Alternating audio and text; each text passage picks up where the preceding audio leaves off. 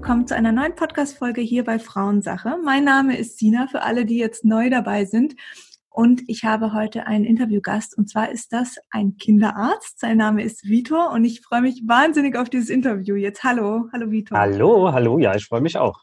Schön, dass du da bist. Ich hatte dich angeschrieben, weil ich dir auf Instagram folge. Jetzt auch auf TikTok, da bin ich nämlich jetzt auch neuerdings. Da bist du ja richtig aktiv. Ja, stimmt. Ja, richtig cool. Ähm, und du hattest ein Video gepostet über Regulationsstörungen bei genau. Babys, bei Kindern. Ja. Und ähm, ich habe mich so wiedergefunden in der Thematik und ähm, so wie ich in den Kommentaren gelesen habe, auch ganz viele andere Frauen. Und da mich das Thema gerade selber mit meiner Tochter betrifft, ähm, habe ich gedacht, okay, den brauche ich in meinem Podcast. Mhm. Und äh, ja, cool. ja, jetzt bist du hier. Ähm, möchtest du Vielen mal kurz Dank erzählen sehr gerne, was, äh, was du machst, wer du bist. Einfach so ein paar Worte über dich. Genau, ich bin Kinderarzt, 38, komme ähm, äh, aus der Klinik und bin jetzt aber schon längere Zeit niedergelassen und betreue halt die Eltern mit ihren äh, in ihrem Alltag. Ne? Das ist in der Praxis nochmal natürlich was ganz anderes mhm. als in der Klinik. Kliniksärzte haben damit keinen Bezug. Sie begleiten nicht, sondern sie sind äh, akut für akute Krankheiten da und wir niedergelassen, wir sind halt der Hausarzt der Kinder und die äh, Ansprechpartner Nummer eins für den Eltern. Und deswegen beschäftige ich mich damit sehr viel, weil das mein Alltag ist. Mhm. Und wie bist du zu dem Beruf gekommen? Ähm, also eigentlich wollte ich immer Journalist werden okay. und wollte Fernsehen. Und äh, dafür hat aber tatsächlich mein Numerus Clausus damals äh, mein Notendurchschnitt nicht gereicht, okay. ähm, um in der Stadt zu studieren, wo ich wollte. Und Bio fand ich ganz nett. Und dann habe ich gesagt, ach komm, äh, dann machst du mal Medizin. Ähm, und dann hat es irgendwie geklappt und dann, ja, so, so ging es dann weiter. Ja, und jetzt hast du ja Instagram und TikTok. Da kannst du dich genau, ein bisschen ja. So ein bisschen. Genau, genau. ja, cool. Ähm, kannst du, also oder ich fange mal so an. Ich erzähle mhm. mal so ein bisschen aus meiner Situation, was wir gerade äh, durchleben. Mhm. Gerne. Und ähm, dann sprechen wir über, was Regulationsstörungen überhaupt mhm. sind. Also, meine Tochter ist jetzt ganz genau zwölf Wochen alt. Seit, oh Gott. Ja, sie hat Geburtstag heute. Oh je, ja. verpasst für den ersten Geburtstag. ähm, und sie schreit ich sag immer weinen oder oder oder ja, eigentlich spricht sie mit mir, aber es ist ein, tatsächlich so, wie es mhm, bei uns Menschen ja, ankommt, genau. schreien. Genau. Ja. Jeden Abend um Punkt 18.30 Uhr geht's los. Und ähm, es ist wirklich so, dass sie sich eigentlich in den Schlaf schreit. Also sie ist irgendwann so erschöpft und ich habe alles versucht. Es hat angefangen, ich glaube, mit sechs Wochen. Genau, also das Ganze geht jetzt sechs Wochen, fast jeden Abend. Ich würde sagen, es gab mal ab und an eine Ausnahme. Ähm, und das ist, kann eineinhalb Stunden gehen, das kann eine halbe Stunde gehen. Also ich sag mal so, das, das längste sind so eineinhalb Stunden. Und es sind Intervalle. Also es ist ein Schreien und ein, ein Wimmern und Pause. Und da merke ich auch, okay, es mhm. geht ihr, eigentlich geht's ihr gut. Aber ja. am Anfang, und ich glaube, das sagen dir wahrscheinlich viele Mütter, ich habe gedacht, oh mein Gott, das arme Kind, was ist los? Was mache ich falsch? Genau, genau. Was, genau, das ist ja wirklich, was mache ich falsch? Ich habe alles probiert. Von Föhn, über äh, ähm, weißes Rauschen, über ähm, Auf- und Ablaufen, über Petsyball. Mein, mein Freund hat übernommen, alles mögliche. Ja. Kinderwagentrage, Federwiege, was auch immer. Und so nichts hat alles. Und natürlich auch alles so hintereinander, so ganz mhm. schnell. Ja. Und ähm, bis ich halt wirklich auch gemerkt habe, und das war wirklich so eine Intuition, es ist zu viel. Es ist einfach zu viel und im Endeffekt hilft, glaube ich, jetzt wirklich nur, also helfen tut eigentlich so gar nichts gefühlt. Ich schaffe es wirklich nur für sie und mich, es so angenehm wie möglich zu machen, wenn wir ruhig sind, wenn ich sie in den Arm, in den Arm nehme und ich warte, bis es vorbei ist. Ja. Und ähm, das fühlt sich für mich halt manchmal schwierig an, weil ich dann immer denke, ich muss doch als Mutter irgendwas tun, dass dieses Kind zufrieden und ruhig ist. Ja. Und ähm, das kriege ich aber nicht hin. Und das hat mich echt, ja, am Anfang habe ich geheult, mitgeheult, danach geheult. Ich habe mich mit meinem Partner gestritten. Also das ganze Thema, weil jeder also, natürlich besser wusste. Ja, genau, eben. Genau. Ja. Also so wie du es gerade erzählst, das ist das Paradebeispiel, muss man mhm. einfach sagen. Ne? Es ist wirklich so, dass das ist ganz typisch so ab dem vierten, ab der vierten, sechsten Woche. Na, am mhm. Anfang, da schlafen die ja noch und irgendwie sind die kaum wach. Und dann, wenn die so ein bisschen aufmerksamer werden, dann ist meistens auch die U3 und das ist der erste Kontakt, den ich als Kinderarzt mit den Eltern habe. Mhm. Meist und da kommt dann immer genau das. Ne? Okay. Bin identisch, wie du es gesagt hast. Ne? Pünktlich, es gibt Kinder, die machen das über den Tag verteilt tatsächlich. Mhm. Es gibt aber auch ganz viele Kinder, die genauso wie du es sagst, pünktlich 18 Uhr, da Wahnsinn. kann man die Uhr nachstellen. Und so war es bei meinen zwei Söhnen, was genauso. Okay. Also ich spreche da nicht nur als Kinderarzt, sondern auch als Vater. Mhm. Ähm, da war es wirklich so, da war es Punkt 19 Uhr, du konntest die Uhr nachstellen, du wusstest, jetzt geht's zwei Stunden. Und da konntest du machen, was du wolltest. Das Einzige, was einigermaßen geholfen hat, war tatsächlich in die Trage und einfach rumlaufen. Ne? Ja. Der eine war im Sommer geboren, da war es ganz angenehm, konnte man mhm. abends noch raus. Der andere beim Winter, da ist man halt mehr in der Wohnung rumgelaufen. Ja. Aber da wusste man, jetzt kann ich machen, was ich will. Das Einzige, was ihn ein bisschen darüber, über diese Phase bringt, ist tatsächlich, bei uns hat das mit dem Tragen geholfen.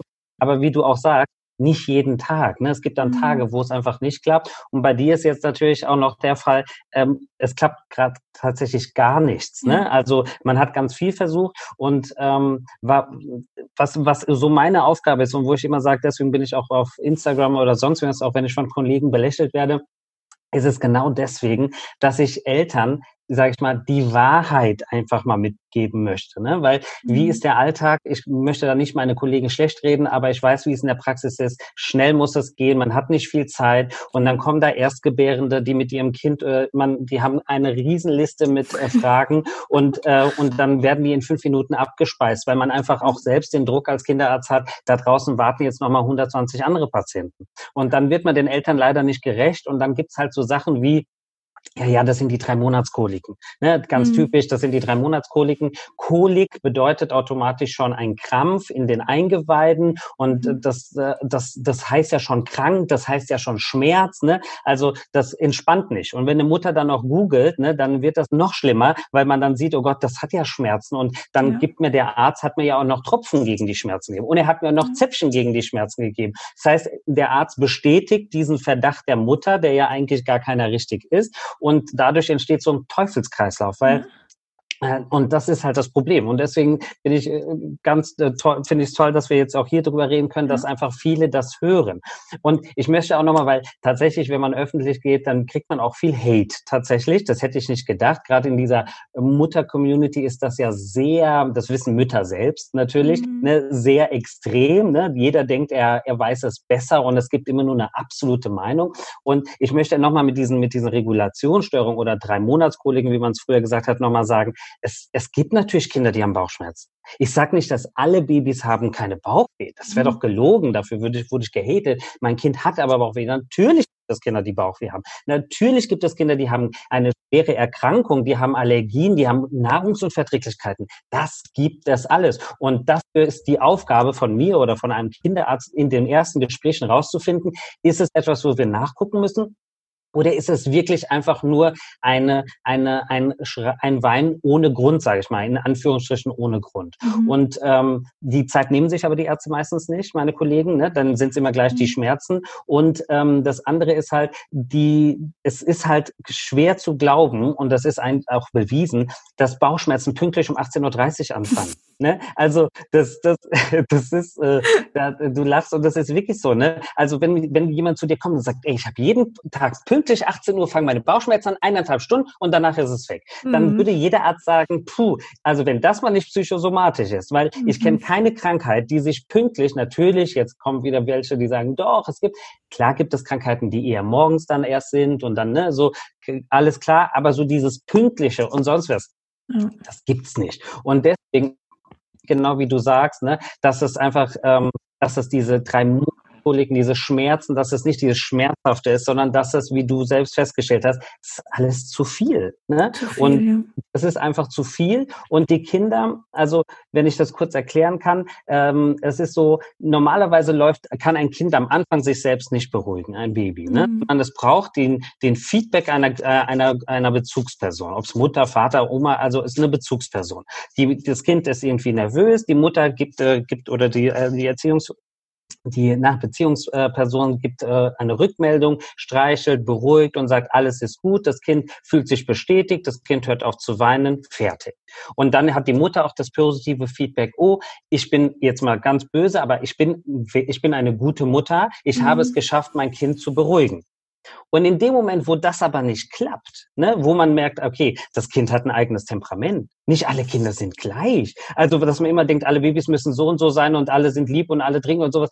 So wie wir Erwachsene unterschiedlich sind. Genauso sind doch die Kinder auch unterschiedlich. Mhm. Und da ist es wichtig dann zu wissen, okay, wenn ich jetzt ein Kind habe, was einfach temperamentvoller ist und sich einfach nicht beruhigen lässt, dann kann aus einem so Engelskreislauf, der ja vorhin erklärt worden ist, super zu einem Teufelskreislauf kommen, dass die Mutter sagt, okay, sie wird nervös, sie schafft es nicht, das Kind zu beruhigen, mhm. ich bin nicht eine gute Mutter, ich, ich, bin, ich, bin, ich kann mich um, nicht um mein Kind kümmern. Ne? Ähm, das sind ja immer so Glaubenssätze, die Mütter dann haben, einfach durch die Gesellschaft. Und ähm, das Kind kriegt kein Feedback, weil die Mutter kann das nicht richtig beruhigen, weil sie selbst mit ihrem Rucksack gerade beschäftigt ist und ähm, dadurch beruhigt sie es nicht. Und dieser Kreislauf natürlich natürlich, kann man sich vorstellen, geht dann immer weiter. Ne? Ja. Und, und das ist halt wichtig, dass man das durchbricht, dass man, also die Erkenntnis ist erstmal das Erste. Wenn ich noch nie was davon gehört habe, dass es nichts anderes gibt außer Bauchschmerzen, ja. dann bin ich in diesem Kreislauf gefangen. Wenn mein Kind auf, auf, auf Tropfen und auf Kümmelzäpfchen und auf Massage und auf sonstiges was nicht wirkt, dann bin ich in diesem Kreislauf ganz schnell, weil dann mhm. heißt es, ey, das Kind hat so schlimme Schmerzen, selbst die stärksten Medikamente helfen nicht und ich als Mutter kann es noch nicht mal beruhigen. Ich bin so schlecht. Mhm. Und das ist da, da muss man sofort raus. Und da kann man raus, wenn man erkennt, okay, mein Kind hat nicht das, ne, nachdem es abgeklärt worden ist beim Arzt, sondern es ist einfach so. Und dann kommt es genau wie du sagst, und das ist eigentlich ähm, total wichtig, weinen. Ich mag das Wort schreien auch nicht, weil schreien mhm. hat immer etwas von Panik, aber manchmal schreien auch Kinder so und nicht nur manchmal. Mein zweiter Sohn war immer so, der hat sofort von 0 auf 100 geschrien, als hätte man ihn in kochendes heißes Wasser. Wirklich, wie ein Hummer. Das war unfassbar, wie schnell der auf 180 war und der hat gekrischen, nicht geweint mhm. oder so, der hat wirklich gekrischen und deswegen kann ich das sehr gut nachvollziehen. Und deswegen aber das Wichtige ist zu erkennen, hast du ja auch am Anfang schon gesagt, Kommunikation ist das ja. Also Kinder können ja nicht reden, also Kinder schon, aber Babys, Säuglinge können doch noch nicht reden. Mhm. Das heißt, wenn sie sich freuen, wenn sie traurig sind, wenn sie Schmerzen haben, egal was, schreien oder weinen oder dieses Geräusch, was sie machen, das ist ihre Art von Kommunikation. Und wenn ein Kind wie deins jetzt abends, du hast alles probiert und immer mal wieder auch vielleicht probiert und es ist einfach nicht ihr ist in der Federwiege oder da oder sonst was, dann ist der richtigste Weg, und das hast du einfach gemacht, erstens akzeptieren, nicht ja. dauernd den Bösewicht suchen. Ich bin gut, ich bin eine gute Mutter, nicht nur, weil ich mein Kind nicht nur äh, äh es äh, ruhig kriege, sondern wenn ich es selbst, weil es temperamentvoll ist, nicht ruhig kriege, dann kriege ich es aber wenigstens, dann begleite ich es. Ne? Mhm. Ich bin da für mein Kind. Ich gehe nicht raus und färbe und lasse das Kind einfach mal äh, ausweinen, sondern dann kann ich an der Situation nichts ändern, aber ich begleite mein Kind einfach in dieser Phase ne? und unterhalte mich. Es gibt Kinder, die über den Tag, das sind, ich sage mal, Schwämme, die nehmen so viel auf und abends müssen die einfach genau wie wir uns auf der Couch mit unserem Partner auskotzen und sagen, ey, heute war das und das und das, dann müssen die auch einfach mal rauslassen. Und natürlich sollte man immer gucken, immer wieder, ist alles in Ordnung, Hunger, sonst irgendwas, aber wenn alle Grundbedürfnisse, sage ich mal, Grundbedürfnisse, Kuscheln ist auch ein Grundbedürfnis, aber von mhm. den anderen Sachen hm, befriedigt sind, dann muss man einfach auch das Kind vielleicht auch mal ausreden lassen. Ne? Ja. Und einfach im Arm dann begleiten. Und es gibt tatsächlich, das gebe ich den Tipp, gebe ich sehr häufig, wenn die Eltern sagen, ja, aber das triggert mich so und das, ich kann da nicht runter, dann sage ich, dann nimm Oropax. Ja. Nur, nur weil du Oropax hast, oder äh, heißt es nicht, dass du dein Kind nicht mehr hörst, du hörst es noch ganz genau, aber diese schrillen Frequenzen, ne, die einen automatisch so uh, ne, Panik erzeugen bei uns und bei den Müttern vor allem einfach hormonell bedingt ne, und evolutionstechnisch bedingt, äh, diese werden rausgefiltert und dann kann man mhm. ein schreiendes Kind viel besser ertragen oder viel länger ertragen, als wenn ich es nicht drin hätte. Ne? Und das ist tatsächlich so die, die Sache an dieser Regulationsstörung. Die richtige, und da musste ich auch noch mal was zu sagen, die richtige frühkindliche Regulationsstörung, die ist tatsächlich definiert, die, das ist eine psychiatrisch-psychosomatische Erkrankung. Also die richtige frühkindliche Erkrankung ist da, wo man, wo wir gar nicht hinkommen wollen. Nämlich, dass die Mutter sich so zurückzieht, dass sie die, die, die Signale, die das Kind sendet, nicht mehr sieht.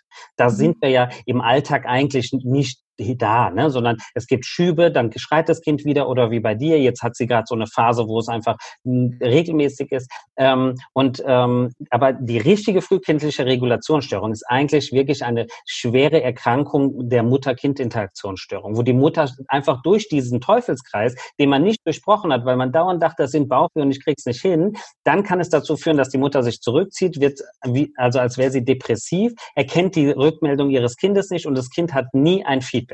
Und dadurch, das muss tatsächlich therapeutisch aufarbeitet werden. Da muss die Mutter wirklich erstmal aufgebaut werden und gesagt haben, du bist nicht dran schuld. Und jetzt gucken wir mal wieder, dass du langsam deine, und du hast es vorhin so schön gesagt, und das ist so wichtig, und das sage ich immer wieder, Intuition, die geht verloren. Ich bin auch auf Instagram, weil durch Instagram und alles andere und googeln und und die Tante und die Schwiegermutter, also und die eigene Mutter, alle Wahnsinn, ja. wissen, alle mhm. wissen mhm. es besser. Und dann diese Intuition, dass wenn keiner da wäre, wenn ich noch nie was gehört habe, dass ich automatisch alles richtig machen würde, das geht verloren. Und deswegen ist mhm. immer ganz wichtig, bei diesen frühkindlichen Regulationsstörungen, die so ganz massiv sind, da muss diese Intuition wieder rausgekitzelt werden, damit überhaupt eine Interaktion zwischen Mutter und Kind stattfindet. Und das, was wir so als, was ich jetzt in den Videos manchmal so als Regulations Essstörung bezeichne, ist halt, muss man tatsächlich von diesem Krankheitsbild, das ist die Maximalform, unterscheiden. Aber dazwischen kennen wir es alle, ne? wie du jetzt gerade in der Phase bist, wo es äh, abends einfach so ist, wo man es einfach nicht ändern kann, aber du es erkannt hast und sagst, okay, ich schaue, dass alles in Ordnung ist, zwischendrin ist auch gut, dann quengelt sie wieder, dann ist es einfach ihr Erzählen. Mhm. Es ist echt so, also ich muss ehrlich sagen, die ersten, also ich glaube, ja, mit fünf oder sechs Wochen hat es angefangen und da war ich natürlich, also es ist mein erstes Kind und ich war, ja. ich fand es sehr schwierig, auf meine Intuition zu hören am Anfang, weil man ist irgendwie, ja, trotzdem auch ein bisschen überfordert mit der ganzen natürlich, neuen Situation. Natürlich. Und ich dachte am Anfang wirklich, du willst immer irgendwie wissen, wie lange geht es? Ja. Äh, wie ist es bei anderen? Und was mache ich irgendwie falsch? Und ich fand, also für mich ich glaube, ich habe wirklich zwei, drei Wochen gebraucht, um das zu akzeptieren. Mhm. Ähm, das ist schnell muss man sagen. Ja? Das ist sehr schnell. Okay. Ja, das, ist sehr schnell. Also, weil ich kenne genug Eltern, die machen Monate damit rum. Ja. Die einfach, weil immer wieder jemand kommt mhm. und immer mhm. wieder sagt, ich war beim Osteopathen, dann war alles super. Der hat einmal die Hand aufgelegt. Dann kommt die nächste und sagt, und natürlich, wie du sagst, ne, wenn man verzweifelt ist, ne, mhm. und so ein Schlafmangel, die Überforderung, dann ist man dauernd für dieses Kind auch zuständig. Man denkt irgendwie, oh, vorher war auch geil und oh, scheiße. Und jetzt diese Gedanken, die sind auch schlecht und mein, mit meinem Partner klappt schon mal mal gar nicht, weil wir uns nur in den Haaren haben, weil ich den schon mal gar nicht riechen kann jetzt und der kann mir eh nicht helfen mit dem Kind. Das Kind will doch eh nur zu mir. Also mhm. dieser riesige Rucksack, den man dann mit sich trägt, den in zwei, drei Wochen abzulegen, das ist super. Wirklich, muss man sagen, weil normalerweise ähm, dauert das länger oder was ganz häufig ist und vielleicht gehörst du zu denen, das kommt und geht. Also es gibt Tage, mhm. wo es super ist. Ne? Das ist wie unser, wie, wie viel Ressourcen wir haben. Habe ich schlecht geschlafen, bin ich heute schlecht drauf und bin ich irgendwie äh, hormonell gerade irgendwie anders, ne? mhm. ne? dann ist das wirklich sofort, äh, dann ist man, ist ein Problem ein Riesenproblem und an einem anderen Tag denkt man, ach, geht wieder. Ne? Das ist auch sehr häufig, muss man sagen. Also was ich halt immer, was mir halt sehr hilft, ist, dass sie danach einfach so unfassbar süß in meinen Arm einschläft. Und ja. so tief, ich könnte wahrscheinlich das Haus umbauen neben ihr. Die ist völlig raus. Ja, ja. Und das ist irgendwie für mich, ich habe dann halt angefangen ähm, zu sagen, es ist jetzt so. Also ich war natürlich auch beim Osteopath und auch beim Kinderarzt und ich habe auch irgendwie, also das mit dem Bauch, das hatte ich nie, also da habe ich auch nie dran gedacht, mir haben es viele mhm. gesagt, aber mhm. ich wusste, dass es kein Schmerz ist. Ja. Ähm, und deswegen war ich Gott sei Dank nie so ein bisschen auf diesem Dampfer, weil da kann man ja, wie du sagst, Zäpfchen oben, unten, überall rein. Genau. Ähm, das hatten wir jetzt so nicht, aber ähm, ich habe dann, für mich hat dann wirklich geholfen, dass ich angefangen, weil ich hatte anfangs Angst vor ihr. Es war wirklich so, ich hatte ja, Angst vor ich. ihr ja. und diesem Abend.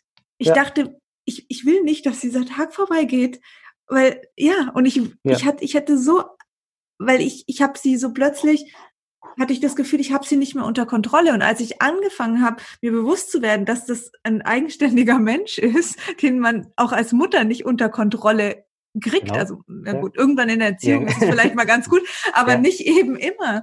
Und ähm, dann habe ich das so angenommen, gesagt, okay, das sind unsere abendlichen gemeinsamen Erzählstunden. Und sie ist halt, wie du auch sagst, sie ist einfach temperamentvoll. Und ich will ja auch kein langweiliges Kind. Ja. Das soll ja schon ein bisschen Pfeffer im Hinter haben. Ja. Und das hat sie. Ja. Und ja, und so hat's mir tatsächlich auch echt geholfen. Obwohl ich natürlich geheult habe und viel ausprobiert. Also es soll jetzt nicht so rüberkommen, als wäre ich hier gleich so, zack, ja, ich krieg ja, das hin. Aber ähm, das war für mich sehr hilfreich. Und ähm, mittlerweile habe ich das Gefühl, dass ich mich teilweise auch darauf freue, weil, und das, da muss ich echt sagen, ich weiß, dass sie danach schläft. Und ich jetzt mittlerweile denke ich mir, wenn das irgendwann vorbei ist, wie kriege ich sie dann abends zum Schlafen? Weil sie ist ein richtiges Tragekind. Ich muss die, ich kann die nicht einfach ablegen und dann schläft mhm. sie, sondern ja. ich muss tragen, tragen, laufen. Und das ist voll anstrengend. Und irgendwie denke ich mir, das ist, ja, danach schläft sie. Und danach jetzt, schläft sie, ja. Danach schläft sie, wirklich. Und also bin ich mal gespannt, wenn das irgendwann mal aufhört, denke ich mir, okay, Sina, dann, dann kommt was Neues. Dann musst du gucken, wie du sie abends ja. gut in den Schlaf kriegst. Aber ähm, ja, manchmal höre ich auch ein Hörbuch mit, mit einem Ohrstöpsel und genau, antworte ihr genau. trotzdem irgendwie, ja. weil ich mir auch denke, ich kann mir nicht jeden Abend das, nee. das anhören.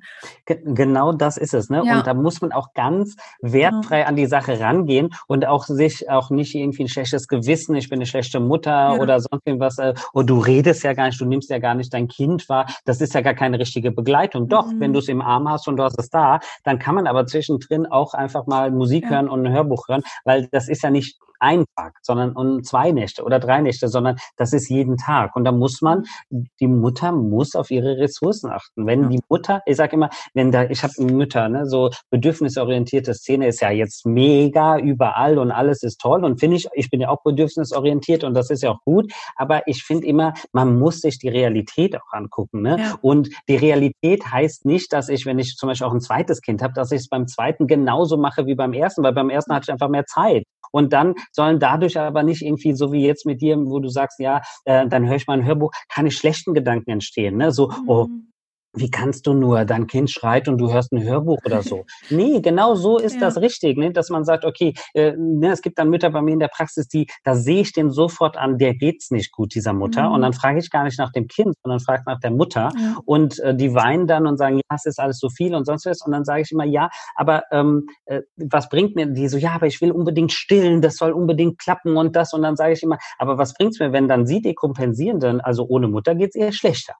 Ne? Mhm. Dann geben wir jetzt mal äh, zur Entlastung, pumpen sie ab. Und wenn das auch geben wir jetzt mal die Flasche und dann gucken wir mal, dass sie sich stabilisieren und wenn es ihnen gut geht, nebenbei. Also der Mutter muss das ja gut gehen. Ohne ja. die Mutter geht, kann das Kind nicht, geht das nicht. Ne? Und das vergessen so viele, die denken, in dem Moment, wo ich Mutter bin, dann nur noch für mein Kind. Ja, natürlich gibt, wir geben alle unser letztes Hemd ja. und unser letztes, unser Herz für unser Kind. Aber im Alltag ist das nicht eine gute Strategie, weil das ja. ist keine Notsituation, sondern das ist Alltag. Voll. Und sie hat mir jetzt vor paar Tagen in ihrem Geschrei mit ihrem Fingernagel ins Auge gestochen, weil sie so rum und ich habe also dieser Moment, weißt du, wenn du ja. einen Schmerz kriegst plötzlich, ich musste mich so zusammenreißen, dass ich nicht irgendwie, dass ich sie aus Reflex irgendwie wegstoß von mir oder so. Und danach, da dachte ich auch, oh mein Gott, weißt du, du kommst, du kommst automatisch in dieses schlechte Gewissen. Was hast du jetzt irgendwie, also ist nichts passiert, ja. aber was hast du jetzt getan? Ähm, jetzt wolltest du sie irgendwie gerade so aus Reflex so wegstoßen und du bist so wütend auf dieses Kind. Ja, natürlich. Du bist so wütend, aber irgendwie hast du dann gleichzeitig ein schlechtes Gewissen und es ist ein Emotionschaos des Grauens. Ja, ja, genau. Und das ist, und das ist halt das Problem, ne? dass durch gesellschaftlichen Druck mhm. und durch einfach, was man über Mütter denkt und auch ihr Mütter untereinander, ihr seid schrecklich. Punkt. Muss man einfach sagen. Also, das kann ich als Kinderarzt sagen, weil ähm, das ist wie, wie, wie da verglichen wird. Da habe ich auch Videos zu gemacht und sonst was. Auch so dieses Subtile. Also ja. nicht, es gibt natürlich die einem immer die, die, die Meinung ins, ins Ohr drücken müssen, aber auch dieses Subtile immer, das ist, das merkt man gar nicht, dass man doch dauernd vergleicht. Mhm. Und wie du sagst, ne, dieses, dieses schlechte Gewissen. Ich sage immer, wenn manche Mütter da sind und ich sehe den Ding so bei der U4, wo die schon ein bisschen drei, vier Monate alt sind und die sind voll fertig, dann sage ich den Müttern, gucke ich die an und sage ich, ohne Kind war auch geil, oder? Und dann gucken die mich an und sagen, und die, erst sind sie erschrocken, weil sie denken, das ist eine Testfrage oder so, geht ja gleich zum Jugendamt oder was. und dann sage ich, nee, ganz ehrlich, ohne Kind war doch auch geil. Und dann gucken die mich an und dann sind die manchmal so erlöst und sagen, ja, ja es, war, es war so geil ohne Kind. Ne? Das eine heißt ja nicht, dass man sein Kind ja. nicht liebt. Das heißt auch ja. nicht, dass das Kind sich schlecht um sein Kind kümmert und so. Aber das sind diese Glaubenssätze, die einfach in einem drin sind, wie du. Ne? Du wurdest gestochen in dem, äh, ins Auge. Da, da würde man, wenn das irgendjemand anders wäre, würde man dem eine ja. rechts und links geben und sagen, jetzt hau ab, du hast mir gerade so wehgetan. Ne? Und nur weil es das eigene Kind ist, denkt man, oh, nee, das darf ich nicht, das darf ich mhm. nicht. Natürlich darfst du das. Mhm. Sollst nicht aus dem Fenster werfen, aber natürlich darfst du die, der Gedanke, das Lustige ist aber bei ganz vielen Müttern, reicht ja der Gedanke voll. aus, um ein schlechtes Gewissen auszuhalten. Ist ja voll. nicht so, dass man was gemacht hat. Also nee. jedem ist das Kind mal irgendwie so weggekullert oder so und da kann man, kann man schon mal ein schlechtes Gewissen haben für ein, zwei Tage und denken, oh Gott, ich passe beim nächsten Mal auf. Aber bei vielen ist ja der, der reine Gedanke an das etwas, so, dass ja. ich, dass ich irgendwie, oh ja, oh, jetzt habe ich die nervt mich. Das ist einfach nur, dass man denkt, oh, die Olle schon, die wir nervt schon wieder. Oh nee, jetzt heult die schon wieder. Ne? Die, die, die nervt mich jetzt so mega. Ich könnte die an die Wand klatschen. Einfach nur, dass man das gedacht hat. Mhm. Das macht bei, das triggert bei so vielen schon so schlechte, so negative Energie, dass man natürlich, wenn man dann an das Kind rangeht, gar nicht diese Gelassenheit dann hat, ne? Ja, weil klar. man natürlich schon auch diese Gewissensbisse und so, oh, jetzt muss ich, jetzt muss ich mir wieder selbst beweisen, dass ich doch nicht so schlecht bin, wie ich es eben gedacht habe. Ne? Mhm. Und deswegen finde ich deine Glaubenssätze schön, dass du einfach Sachen, die einfach, es ist ja genau die gleiche Situation. Das Kind schreit abends. Aber sage ich, oh nein, das Kind schreit jetzt und jetzt ist es so schrecklich und es wird so schlimm. Oder dass du sagst, oh ja, da kann ich mein Hörbuch hören, dann begleite ich ja. sie, dann erzählt sie mir ein bisschen was vom Tag, ich erzähle dir auch ein bisschen was und dann irgendwann schläft sie ein und danach weiß ich, Ende Gelände, Bombe, jetzt kann ich machen, was ich will. Ja. Also weißt du, es ist die gleiche Situation, aber einfach zwei Sicht, äh, Ansichtsweisen, die komplett andere äh, Sachen nach sich ziehen. Ja. ja. Und wir haben jetzt auch ganz oft über das Thema Vergleichen gesprochen und ich, das finde ich echt schlimm. Also mir war das nicht bewusst davor, aber ich habe wirklich nicht viele Mamas in meinem Freundeskreis. Und wenn, dann sind es sehr, sehr gute Freundinnen, aber du hast automatisch, also zum Beispiel eine Freundin, die kann ihr Baby einfach weglegen und dann schläft es. Ja. Dieses Kind schläft. Und ich denke mir, und ich laufe eineinhalb Stunden Treppe hoch, Treppe runter. Und dann ja kommt ein Furzgeräusch und sie ist wieder wach. Ja. Und ich denke mir, wo soll das hinführen? Wo mache ich das mit 18 Jahren immer noch? Und dann bist du immer so ein bisschen neidisch und du, ja. guckst dir das ab und willst es auch irgendwie nicht eingestehen, dass dein Kind einfach nicht so ist. Dann denkst du, was mache ich falsch? Hat sie mehr Ruhe? Hat sie eine bessere Technik? Ist sie einfach die bessere Mutter? Genau. Ja. und das, das macht mich, also es hat mich und macht mich auch immer noch teilweise wahnsinnig, weil natürlich ich mir auch wünschen würde, ein Kind zu haben, das ich einfach ins Bettchen leg und dann schläft die. Ja.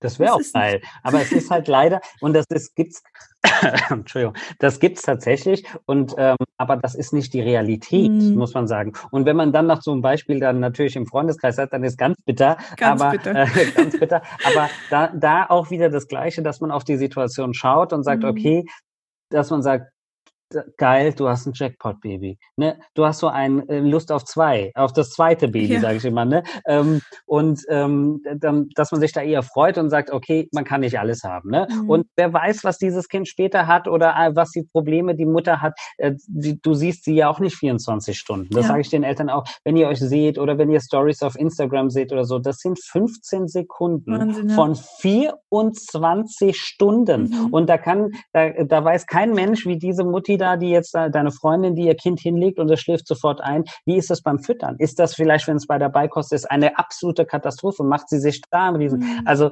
jeder hat seine Vor- und Nachteile in Anführungsstrichen. Und, ähm, und wie gesagt, deswegen ist dieser Müttervergleich ganz wichtig, dass man den wirklich wegblendet, dass man immer sagt, das ist schön, wir haben eine andere Situation. Weil ja. es ist, man kann es nicht vergleichen, weil die Leute vergleichen Sachen, die man nicht miteinander vergleichen sind. Nur weil es Kinder sind, Babys, heißt es ja nicht, dass man sie vergleichen kann. Es geht nicht, weil es sind verschiedene Eltern, verschiedene Ausgangspositionen. Es ist alles, jeder hat einen anderen Rucksack, sage ich immer, den er mit sich trägt. Und deswegen kann man es nicht vergleichen. Auch wenn man eine Frau ist und hat ein Baby auf dem Arm und die andere hat auch eine Frau und hat ein Baby auf dem Arm. Es geht nicht.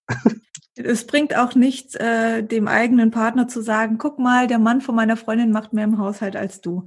Das führt auch zu nichts. Ja, das ist, also natürlich muss man immer gucken, wo kann man sich gegenseitig ja. entlasten, ne? Ja. natürlich. Ne? Aber das sind halt so Sachen, die, ähm, ja, geht nicht, weil vielleicht arbeitet ja mein Mann, äh, kommt abends um 22 Uhr erst nach Hause, weil der so einen Job hat und der andere mhm. ist halt schon um sieben zu Hause und kann das halt machen und bringt die Große noch ins Bett. Das ist auch, ne, kann man nicht vergleichen. Das ja. ist halt unterschiedlich. Ich glaube, das ist für viele tatsächlich schwierig und es war, ging mir auch so, zu akzeptieren, dass dein Kind ein eigenständiger Charakter ist.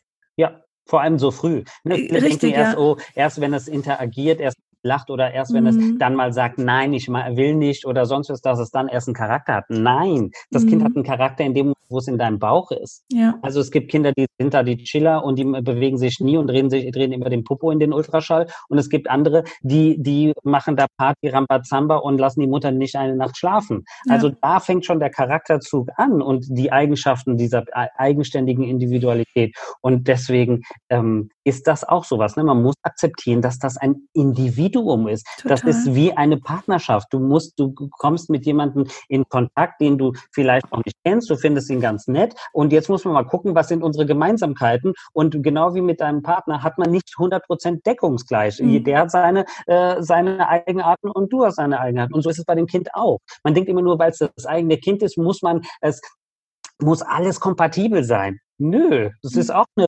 eigenständige Persönlichkeit. Mhm. Voll. Ähm, also eigentlich wollte ich die Frage nicht fragen, aber es ist dann doch immer wieder so, dass ich mich dabei erwische, dass ich google, wie lange geht das noch? Ja. Wann ja. wird es besser? Ja.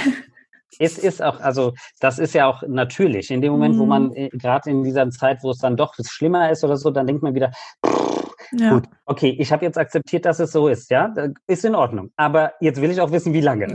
Wie lange ist, ist das in Ordnung? Ja. Das ist ja total verständlich und das ist tatsächlich etwas, was man nicht beurteilen kann, mhm. weil es total individuell ist. Ne? Was ich immer nur sagen kann, ist, dass den Charakter kannst du nicht ändern. Ne? Mhm. Ne? Aber später, vielleicht jetzt noch nicht, jetzt natürlich nicht mit zwölf Wochen, aber später, wenn die dann mal sechs, sieben Monate alt sind und durch bestimmte, man nennt das Schlafassoziationen, wie jetzt zum Beispiel das Tragen oder das andere werden auf dem Petsyball, schlafen auf dem Petsyball. Das sind einfach Sachen, die, wo das Kind sich einfach daran gewöhnt hat, Schlafassoziationen, also das, damit kann ich gut schlafen. Ne? Also das Kind kommt auf die Welt, hat eine, eine, da ist eine Schublade und wenn es schlafen will, guckt es in die Schublade und steht, wie schlafe ich ein? Und bei manchen steht er halt bei der Mama, an der Brust, bei manchen steht mhm. alleine und bei manchen Kindern steht halt Petsyball. Und diese Schlafassoziation kann man im Verlauf bedürfnisorientiert, also nicht einfach äh, weinen lassen und sonst und dann gehe ich raus, sondern man kann das tatsächlich bedürfnisorientiert in kleinsten Schritten dem Kind eine neue Schlafassoziation, mhm. wie zum Beispiel nicht immer tragen, sondern zum Beispiel, dass es neben mir auf dem im Bettchen neben mir im Arm einschläft, dass es nicht diese diese diese Ruckelassoziation braucht. Ne? Die, die war vielleicht für einen bestimmten Schub, für eine bestimmte Phase ganz wichtig, aber dann nicht. Also das, das sage ich den Eltern immer, wenn die sagen, wie lange dauert's, dann sage ich immer, wir gucken uns nicht die Dauer an, sondern wir schauen, wir vielleicht im Verlauf, wenn es immer noch so ist, vielleicht man dann doch kleine schrittweise Sachen ändern kann, die vielleicht da nicht mehr benötigt werden. Okay. Und das führt ja dann auch zu einer deutlichen Entlastung, wenn ich nicht jede Nacht mehr auf dem Petsyball rumhüpfen muss. Ja, voll. Also ich muss auch ehrlich sagen, die ersten zwei Wochen bin ich wirklich gelaufen und das hat mich jetzt persönlich sehr gestresst. Genau. Weil ich dadurch immer in Bewegung war und mein Nervensystem wurde immer schwächer durch das Schreien und das Laufen. Und dann habe ich halt für mich einfach gesagt, okay, ähm, ich leg mich hin, weil es hat keinen Unterschied gemacht. Ja. Es hat auch für mich tatsächlich keinen Unterschied gemacht, ähm, komplett zu Hause zu bleiben mit ihr. Also auch wenn sie gar nichts mehr irgendwie drumherum sieht, mhm. es war trotzdem so. Also vielleicht nur als Tipp, weil viele sagen dir dann auch, ja, dann mach halt nicht so viel mit dem Kind, wo ich sage, ich mach doch, was soll ich denn in Corona-Zeit mit dem Kind überhaupt ja. machen, außer ja. spazieren gehen. Ähm, und das war bei uns auch, es hat keinerlei Unterschied gemacht. Genau, eben. Also man kann natürlich bestimmte Sachen ausprobieren, so wie ja. du es gemacht hast, weißes Rauschen. Man sollte das Kind jetzt nicht überstrapazieren und das ja. weiße Rauschen in der Federwiege beim Petsyball und runter und so. Aber, ne, aber dass man dann bestimmte ja. Sachen ausprobiert und ich sage auch immer nicht immer nur einmal ausprobieren, sondern vielleicht mal eine Woche damit äh, verbringen, um zu gucken, kommt, entsteht da eine Gewöhnung oder tatsächlich, mhm. weil es ist tagesabhängig, wenn man es heute probiert, wo das Kind eh schlecht drauf ist, dann wirkt es gar nicht und vielleicht mhm. erst das Nonplusultra für manche Tage. Also tatsächlich immer mal wieder ausprobieren und ähm, vielleicht mal längere Zeit am Stück, um zu gucken, ob das das ist für uns, wo, sage ich mal, man braucht immer so einen kleinen Jack, ähm, äh, Joker, sage ich mhm. immer. Ne? Ob es jetzt, also das Kind schreit so oder so, aber man braucht einen Joker, ob ich sage, okay, hm, das weiße Rauschen, damit kriege ich sie vielleicht ein bisschen mehr runter, wenn sie mal auf 180 ist. Deswegen sage ich immer, wichtig ist, dass man da mal sucht und wie du sagst, auch dieses leise sein oder diese dieses nicht rausgehen. Es gibt Kinder tatsächlich, die gehen raus, sie kommen abend und man hat dann die Quittung dafür. Es gibt aber genug andere, und so ist seine zum Beispiel, du gehst raus, du bist drinnen, du gehst auf die, in die Disco und es ist alles immer das Gleiche, ja. weil es damit nichts zu tun hat. Wenn man natürlich sieht, ey, stimmt, Klar. an dem Wochenende war ich zu Hause und es war viel besser, ja, dann ist die Frage natürlich, war es viel besser, weil du auch entspannter warst, weil du nicht mhm. hinter dem Termin her warst oder war es wirklich entspannter, weil ihr auch nicht draußen wart? Oder, ne, dann kann man ja mal sagen, gut, dann gehen wir mal nur hier draußen spazieren, ohne Termindruck oder sonst was. Also da muss man natürlich ein bisschen probieren, ne, tatsächlich, aber ähm, wieder, wie gesagt, wie am Anfang, alle sind Individuen. Man muss das einfach ausprobieren. Und deswegen ist es nett, wenn Leute sagen, ach, bei uns hat das und das geholfen, aber man muss immer gut abwägen, ob das wirklich was für mein Kind ist oder nicht. Total. Und da ist die Intuition halt einfach wichtig, ne? Total. Und die Intuition der Mutter, dass sie einfach weiß, okay, okay, die Wiege ist super bei dir gewesen, aber ich kann mir mein Kind in so einem Ding nicht vorstellen, weil die, da rastet mhm. die aus. Punkt. Mhm. Dann ist das so. Okay, ich versuche nochmal zusammenzufassen. Du darfst mich gerne ergänzen. Also ähm, so jetzt aus meinen Tipps ähm, wirklich es nicht persönlich nehmen, äh, nicht irgendwie sich selbst in Frage stellen oder den Partner oder sonst jemand, ähm, akzeptieren, dass es ein eigener Charakter ist und es ist ja im Grunde eine Phase. Also spätestens irgendwann, ja. sage ich mal, äh, mit 18 hört's auf. Ja, früher. Ich, das ja. kann ich sagen. Früher. Okay, sehr gut. ähm, und was mir wirklich sehr hilft, ist, also für mich persönlich jetzt nicht zu viel ähm, laufen, sondern sich einfach, ich, ich nehme mir dann auch was zu essen mit, ähm, ich mache einen Kopfhörer mit, ähm, im Fall, wenn ich wirklich merke, boah, jetzt geht's mir echt an, an die Nerven oder dass ich dann auch einfach heul. Und dann erzähle ich ihr auch, warum ich gerade heul. Und auch da hatte ich natürlich das erste Mal ein schlechtes Gewissen und dachte, ja. oh Gott, jetzt sieht die mich weinen. Die braucht ja, doch ja. eine starke Mama. Ja, ja, ja. Ja, auch das, äh, also einfach wirklich kommunizieren, reden. Ähm, hilft meistens viel mehr, wie du ja auch sagst, als dass man völlig auf dem Zahnfleisch geht und irgendwie gar nicht mehr ähm, da sein kann, sondern dann lieber oder eben auch einfach an den Partner abgeben, was für mich echt schwer war, weil ich mhm. dachte so, die braucht mich, die genau. schreit nach mir. Genau. Ja. ja, aber man kann sich da durchaus unterstützen und wenn es dann der Partner ist, der halt einem Essen bringt oder was zu trinken bringt, wenn mhm. man es dann als Mama selber machen will, das ist ja auch jedem selbst überlassen. Genau. Ähm, hast du noch irgendwas, was du den Frauen sagen willst oder Vätern, Männern? Also letztendlich nur tatsächlich, dass man es einmal abklären sollte, ob da irgendwas ist und ähm, und wenn wirklich nichts ist und sonst irgendwas, dass man dann tatsächlich äh, auf die Intuition hört, nicht so viel auf andere, sondern seinen eigenen Weg. Ne? Es ist eine, mhm. es ist eure Familie. Ihr müsst euren eigenen, ihr habt einen eigenen Rhythmus und diesen Rhythmus, den muss man halt im Alltag leben und da muss man schauen, wie ist die Intuition, dass die wieder rauskommt. Und wenn ich das Gefühl habe, nein, jetzt kann ich mein Kind aber nicht schreien, äh, weinen lassen, dass jetzt muss ich das und das machen, dann mache ich das. Und wenn ich merke, es passiert nichts, dann weiß ich fürs nächste Mal, dass es halt nicht geht. Auf die Intuition achten. Machen wir. Sehr gut. vielen, vielen Dank. Ja, danke das auch. War ein so sehr schönes Gespräch. Total, so ein wichtiges Thema und ich bin mir sicher, dass viele jetzt einmal tief durchatmen können und sagen können, alles klar, damit sind wir nicht alleine. Sehr gut. Nein, definitiv nicht. Magst du uns noch erzählen, wo man dich finden kann? Ähm, wie, wo mich äh, auf also, Instagram? Also ja, Genau, also ich habe ich hab tatsächlich äh, auf TikTok angefangen. Ich bin eigentlich ein TikToker und ähm, habe dann die angefangen, die TikToks teilweise nicht alle ähm, so nach und nach jetzt auf Instagram mhm. zu posten und dort das berühmte Regulationsstörungs- oder Schreibaby, Schrei, mein Baby schreit Video ähm, hochgeladen. Und genau da kann man mich finden unter kids.dog.vitor.